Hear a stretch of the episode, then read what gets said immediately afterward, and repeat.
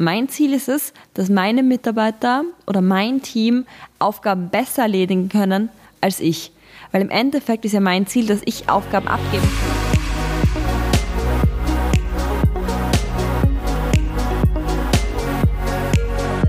Hallo und herzlich willkommen zur heutigen Folge des Podcasts Get What You Want.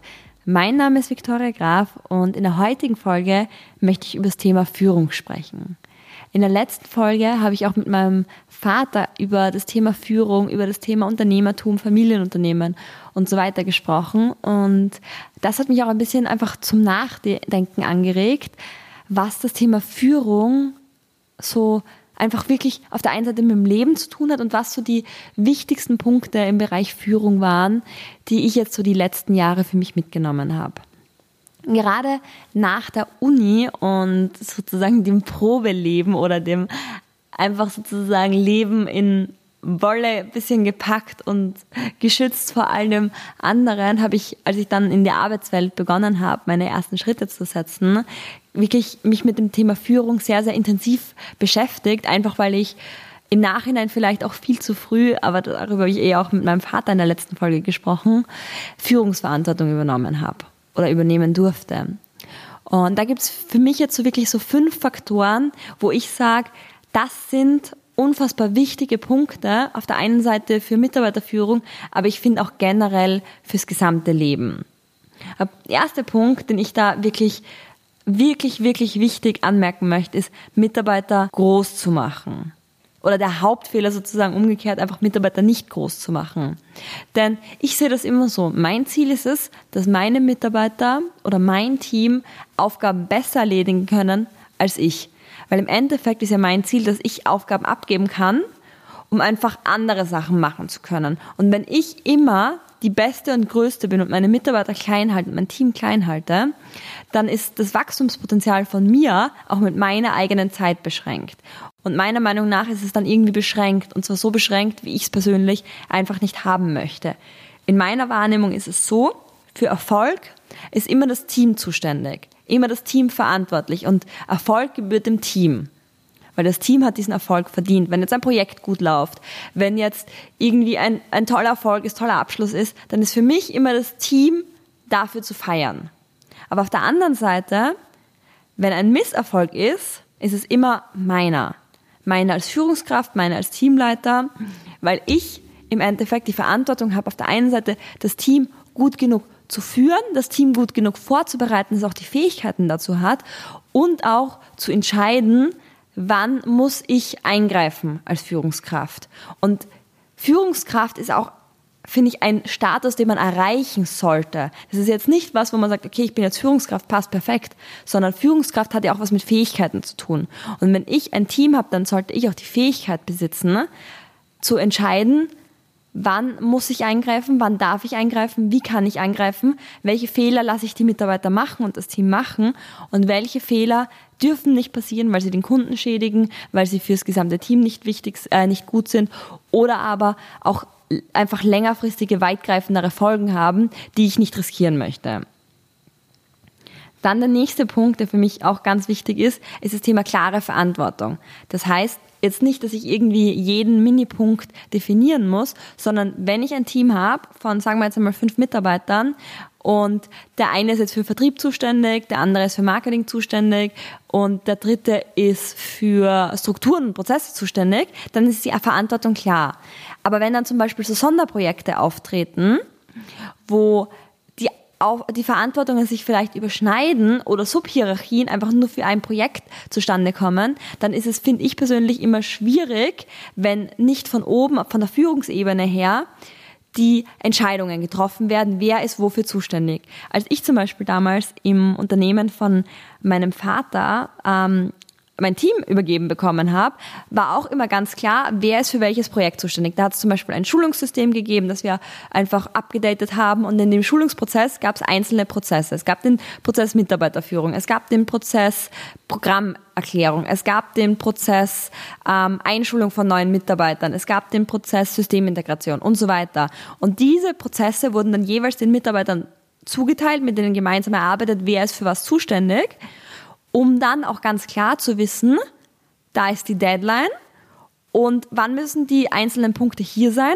Und wenn sie nicht da sind, war ganz klar, wer dafür verantwortlich war. Aber eben auch, und das fand ich so wichtig, wenn jemand, der zum Beispiel für das Thema Systemintegration, um bei dem Punkt zu bleiben, zuständig war und etwas gebraucht hat von jemand anderem, dann hat diese Person so ein bisschen eine Subautorität über die andere Person gehabt, nämlich gesagt, du, ich brauche das und das von dir, kannst du mir das jetzt irgendwie besorgen? Und damit war aber ganz klar, dass jetzt nicht der eine Mitarbeiter vor dem anderen ist oder besser ist oder stärker ist, sondern dass er in diesem Projekt dafür verantwortlich ist und dafür die andere Person braucht. Im juristischen Bereich hat es da immer so einen Begriff Erfüllungsgehilfen gegeben. Ist zwar ein bisschen ein anderer Kontext dort, aber ich finde das ganz cool, weil die Mitarbeiter sind zwar gemeinsam ein Team, aber man braucht manchmal die Fähigkeiten von wem anderen, um das gemeinsame Ziel zu erreichen. Der dritte Punkt, der für mich, glaube ich, persönlich der war, der mir am schwersten gefallen ist, den zu lernen, ist das Thema auf der einen Seite Fehlerkultur und Feedback annehmen. Da habe ich mit, ich weiß nicht, ich glaube, ich war so 15, 16 herum, wirklich Schwierigkeiten gehabt. Also das muss ich echt zugeben, das ist mir nicht leicht gefallen. Mein Vater hat damals eine Freundin gehabt, die Petra. Ich hoffe, das ist okay, wenn ich sie da jetzt einfach so beim Namen nenne. Und die hat mir damals einen ganz, ganz wichtigen Satz gesagt. Nämlich den Satz, wenn dir jemand wichtig ist, dann gibst du dem Feedback. Dann möchtest du nicht, dass die Person immer wieder die gleichen Fehler macht, sondern dann sagst du es der Person, auch wenn sie dann nochmal böse ist. Ich war echt manchmal mit 16 echt zickig. Also ich habe wirklich herumspinnen können. Mich hat's genervt, wenn sie mir, wenn ich am Sonntag um 1 Uhr mittags aus dem Bett gekrochen bin, irgendwas gesagt hat, wo ich nicht aufgeräumt habe oder so irgendwie. Und das war für mich wirklich so ein schwieriger Punkt, weil ich das dann irgendwie so, auf der einen Seite war ich immer sehr perfektionistisch und wollte alles richtig machen und dann so irgendwie unvermittelt dann zu bekommen, hey Victoria, das und das und das hast du nicht gut genug gemacht oder da hast du jetzt was nicht weggeräumt und so weiter, hat mich dann total genervt, muss ich jetzt ehrlich zugeben. Und das war für mich wirklich schwierig, das dann zu erkennen und zu verstehen, gut, sie sagt's mir nicht, weil sie mich nicht mag, sondern genau weil sie mich mag weil ich auf der einen Seite noch länger in ihrem Leben sein soll und dafür ist es natürlich blöd, wenn ich immer wieder die gleichen Sachen mache, die sie nerven. Das gleiche ist ja auch in einer Beziehung. Wenn ich Dinge mache, die meinen Freund nerven, dann ist es blöd, wenn ich die immer weitermache. Es gibt so Sachen, die sind für mich gar kein Aufwand, sie anders zu machen, aber er freut sich, wenn ich sie so mache. Zum Beispiel jetzt als simples Beispiel, ob es jetzt ein Parfum ist, das er nicht mag, oder ob es jetzt Nägel lackieren ist, ja, nein, andere Farben oder so. Wenn es für mich jetzt kein Ding ist und er zum Beispiel jetzt rote Nägel nicht mag, dann lackiere ich sie halt nicht rot. Dann lackiere ich sie nude oder wie auch immer. Und das finde ich ist so, so was Elementares, um langfristig zusammenzuarbeiten. Und das Gleiche ist eben auch im Team. Wenn ich in meinem Team die Kulturen habe, dass keiner Fehler machen darf, dass man kein Feedback geben kann, dann wird es da langfristig meiner Meinung nach nicht funktionieren. Man muss da einfach eine Ebene finden, wie man miteinander zusammenarbeiten kann, einander Feedback geben kann, bevor es einen nervt. Weil wenn ich schon so einen Hals habe, weil er immer das klassische Beispiel, der Mann lässt seine Socken liegen oder die Zahnpastatube offen, was in jedem Klischee irgendwie vorkommt. Wenn ich ihm das sage, wenn, wenn ich mich schon zehnmal drüber geärgert habe, dann kann ich es vielleicht nicht mit der größten Ruhe und Gelassenheit sagen, sondern habe so ein bisschen Wut dabei in der Stimme. Und die spürt natürlich die andere Person auf, auch. Aber wenn ich das früh genug sage, wenn es mir das erste Mal auffällt, dann sage ich es einfach ganz nett und kann sagen, du, mir ist jetzt aufgefallen, finde ich vielleicht nicht so cool, können wir da irgendwie eine andere Lösung finden. Das gleiche ist natürlich auch im Team. Wenn jemand einen Fehler macht, ist es wichtig, dass die Person dazu stehen kann. Weil es gibt, glaube ich, nichts Schlimmeres in einem Team, als Mitarbeiter, die Fehler machen und die sich diese nicht trauen zu sagen, damit man sie gemeinsam ausbügeln kann, sondern diese vertuschen. Zum Beispiel, wenn sie was vergessen haben, irgendeine Mail rausschicken oder einen Kunden zu kontaktieren. Dann ist es doch super blöd, wenn sie sagen, ja, hm, habe ich alles gemacht, keine Ahnung, woran das liegt, sondern es ist doch viel besser zu sagen, ah, stimmt, ich habe das vergessen, was können wir jetzt machen, um diesen Fehler abzufangen. Dann der vierte Punkt den Schuldigen suchen. Das ist für mich auch so ein Punkt, wo ich finde, da verliere ich mich in der Ohnmacht, wenn ich das machen würde. Für mich ist es so ganz klar, je mehr Verantwortung ich habe, desto mehr Macht habe ich. Und wenn ich immer einen Schuldigen brauche, der schuld ist, dass was nicht funktioniert hat. Und wenn es das Wetter ist, wenn ich sage, okay, im Sommer, ach, da schlafe ich immer so schlecht, da kann ich nicht produktiv arbeiten, dann gebe ich die Macht ab. Ob es das Wetter ist, ob es jetzt ein Kollege ist, ob es jetzt der Kunde ist. Aber wenn ich sage, gut, ich habe 100% Verantwortung für mein Leben, für meine Ergebnisse. Das heißt jetzt nicht, dass du alles zu 100% beeinflussen kannst, aber es gibt meiner Meinung nach immer etwas, was ich besser machen hätte können. Und darauf konzentriere ich mich. Ich habe dieses Wochenende erst mit einem guten Freund von mir über das Thema Verantwortung übernehmen, über das Thema Führung eben auch in diesem Kontext gesprochen. Und dann haben wir eben auch gesagt, es ist so wichtig, sich seine, seiner Macht auch bewusst zu sein und zu wissen, wie viel Einfluss man hat. Weil wenn ich immer suche, wo ist dieser eine Punkt, und wenn es nur zwei Prozent sind, die ich verändern könnte, dann suche ich mir die raus, weil damit trainiere ich auch mein Gehirn, Lösungen zu finden. Es gibt nicht alles, du kannst nicht alles rumreißen mit der Theorie und mit der Taktik, aber das Gehirn wird immer weiter und weiter und weiter trainiert, Lösungen zu suchen. Fünftens, go first. Wenn du von deinem Team etwas erwartest, musst du zu 100% dies selbst zuerst liefern. Denn wer zum Beispiel gibt als Team Vollgas, wenn der Vorgesetzte keine Lust hat, demotiviert ist und nichts voranbringt. Das funktioniert nicht. Das gleiche ist, wer hört auf einen Fitnesstrainer, der selbst übergewichtig ist? Das funktioniert doch auch nicht. Und das klingt vielleicht jetzt auch makaber, aber es ist einfach so simpel wie das.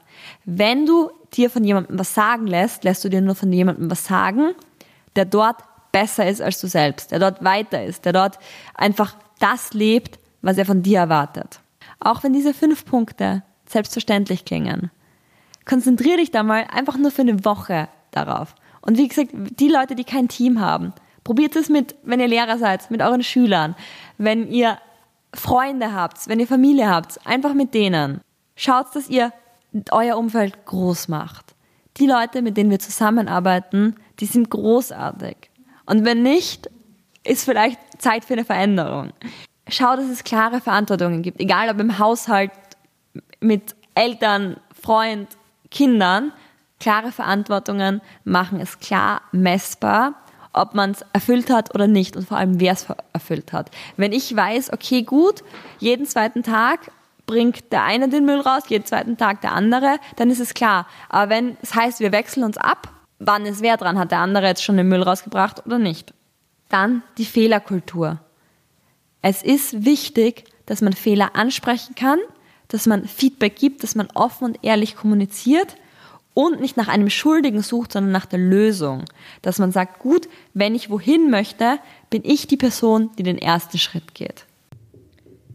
Ich freue mich, dass du heute mit dabei gewesen bist und schreib mir gerne auf Instagram an @victoria.stephanie, welcher der fünf Punkte für dich der ist, wo du sagst, da habe ich noch am meisten Potenzial oder aber das war früher immer der Punkt, der mir am schwersten gefallen ist. Bei mir habe ich ja eh schon erzählt, war das wirklich das Thema Feedback annehmen und das jetzt nicht persönlich zu nehmen. Und ja, ich freue mich dann von dir zu hören, was bei dir der Punkt war und vielleicht auch in welchen Situationen du jetzt schon besser damit umgehen kannst. In der nächsten Folge werden wir über das Thema Erwartungen und Enttäuschung sprechen und warum die zwei so nah aneinander sind und warum ich das Thema Vorfreude auch immer irgendwie mit zweigeteilter Meinung sehe. Ich freue mich schon aufs nächste Mal. Bis dahin, get what you want, deine Victoria.